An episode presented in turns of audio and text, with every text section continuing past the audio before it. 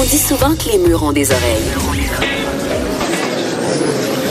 Nous, on a deux vraies oreilles à l'intérieur des murs du Parlement. De 13 à 14. Là-haut sur la colline.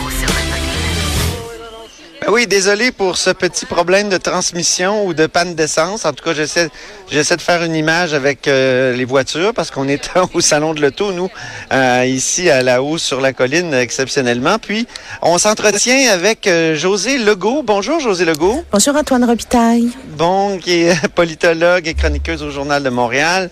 Et le sujet de l'heure, évidemment, c'est ce qui s'est passé hier à Ottawa, la démission de Jane Philpott, la présidente du Conseil du Trésor. Et c'est, c'est, pas banal, là, ce qui s'est passé.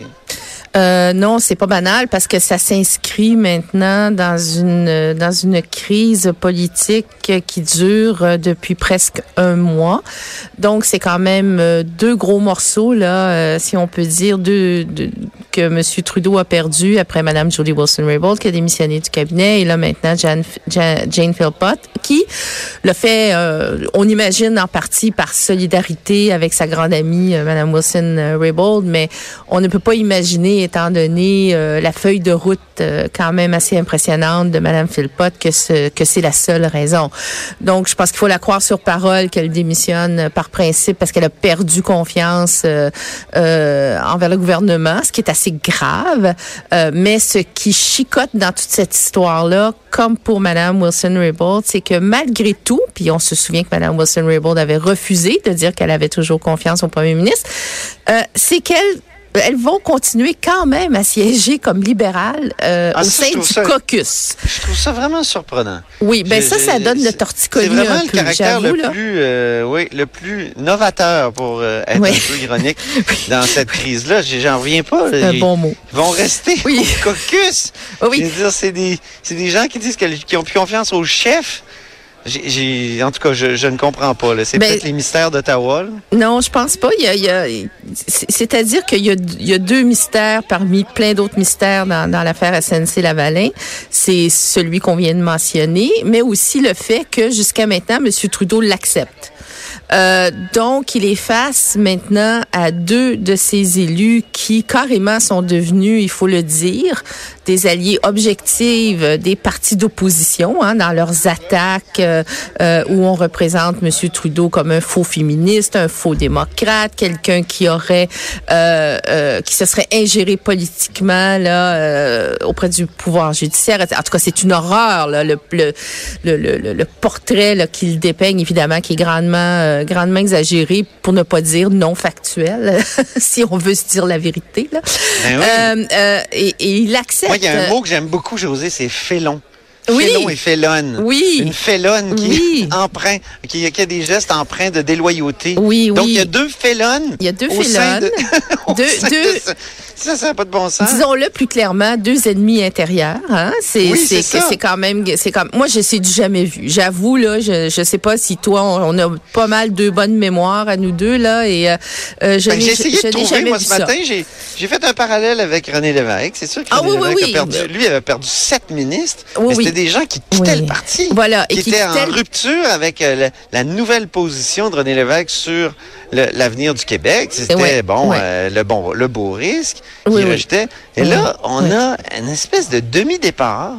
Euh, des, gens qui restent ils gardent un, pied, dans la porte du Parti libéral. On dirait qu'ils restent attachés Au, Parti libéral, mais qui font un mm. geste de, mm. de, de, de, de, félonne, je sais pas si Félonnerie, je sais pas. Je sais pas si on peut dire félonnerie. Ben, euh, donc, à l'égard du, du, chef. Ouais, et, et sur une note plus sérieuse, c'est, euh, ça donne presque l'impression euh, que euh, certaines personnes, dont ces deux ex-ministres, euh, se préparent euh, pour l'ère post-Trudeau, s'il y aura une ère post-Trudeau, c'est-à-dire si les libéraux perdaient l'élection en partie à cause d'elle. Donc, c'est c'est assez fou, mais c'est fou depuis le début. et il faut remarquer, je sais que tous tous les analystes nous le faisons, mais je pense que c'est important de le répéter, que nous avons affaire ici à deux récits complètement différents. Celui qui s'est imposé au Canada anglais, qui est celui des partis d'opposition. Donc, comme je disais tout à l'heure, Justin Trudeau, faux démocrate, faux féministe, presque raciste, anti-autochtone, etc. euh, et parce que Mme Wilson-Raybould est autochtone. Ben et, oui. et, euh, euh, et ici au Québec, où c'est, ben, euh, écoutez, il faut sauver le soldat Lavalin, là. Il faut sauver les emplois de Lavalin et une entente de réparation à laquelle Mme Wilson-Raybould s'est refusée euh, serait une solution intéressante pour pouvoir le faire. Mais Euh, quand je lis les journaux du Canada anglais, j'ai l'impression qu'il a commis un crime, Trudeau. ben, non, mais c'est, non, euh, mais c'est, or, c'est- c'était c'est- juste, c'est- je, je sais qu'il a informé de façon insistante sa ministre. Et de manière Il y a légale. 11 personnes. De manière légale. Mais, mais tout ça est, oui, Ouais, puis ouais. Pour, pour un geste qui est pas un, un- je veux dire, une entente secrète. Non, non. euh, Non, non, il y a euh, pas, c'est- C'est euh, c'est quelque chose qui existe dans la Mhm. loi, c'est-à-dire Voilà. la possibilité d'un- accord de réparation. Et puisqu'il faut le répéter, moi je le dis depuis le début de cette crise-là, euh, euh, si Monsieur euh, Trudeau euh, a euh, soumis à, à sa, sa son ex-ministre Wilson Raybould des considérations qui étaient économiques et politiques, j'ouvre une parenthèse partisane, Oui. puisqu'il y avait une élection au Québec, il y aurait une élection au fédéral. Euh, eh bien, euh, dans la mesure où, euh, je vais encore me répéter, mais je pense que c'est important, puis ça, on commence à discuter de ça, heureusement, enfin, dans la, dans la mesure où la procureure générale siège au cabinet, hein, parce qu'elle est ministre de la Justice et procureure générale, ben Ouais. ça, ça veut dire que son indépendance politique là, dont elle se réclame à haut cri, euh, ben, elle est pas, elle est seulement partielle. On ne peut pas dire que le procureur général au Canada est indépendant du pouvoir politique lorsqu'il siège au cabinet. Ça, c'est Hmm. ça, c'est une première chose. Il faudrait séparer, comme en Grande-Bretagne, ces deux fonctions-là. Je le répète, Ah oui, à- je le répète depuis des semaines, depuis le début de cette crise-là. Ben, c'est la seule manière, parce que là, M. Trudeau n'aurait pas eu le droit. Là, ça aurait été illégal s'il s'était adressé à sa procureure générale pour dire, ben écoute, on a des jobs à sauver, on a une élection à sauver, etc., etc. Parce que là, elle aurait vraiment été indépendante et elle n'aurait pas siégé au Conseil des ministres, donc elle n'aurait même pas été au courant de toute manière de toute la question stratégique politique. Là, il y aurait une vraie indépendance du procureur général et je parle pas juste pour elle, mais pour le poste, euh, pour le poste lui-même. Sans séparer, on, sans séparer les deux, euh, les deux fonctions, est-ce Mm. que on ne sait pas déjà que le, le, le- le ministre euh, de la Justice est un ministre pas comme les autres? Je me souviens de la Mm. commission Bastarache, moi, où on Oui, avait oui. discuté de la nomination Oui, oui. des juges. Donc ça, c'est dans Oui. les années 2000. là, C'était autour des, des Sous, sous Jean nominations. Charest, ouais, ouais. Ben oui, puis des post-it de, de- du Parti libéral Oui, oui.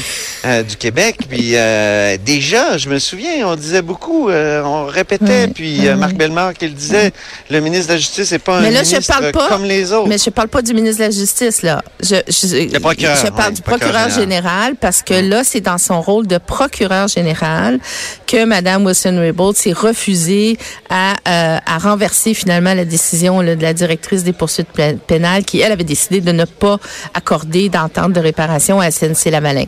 Euh, donc, c'est... et, et quand Mme Raybould est venue euh, témoigner au comité de la justice en disant, bon, on a empiété sur mon indépendance, indépendance de mon poste, etc., c'est ça que j'essaie d'expliquer, c'est que elle est factice, cette indépendance-là, du moment où elle- le procureur général ou la procureure générale siège au cabinet, au conseil des ministres.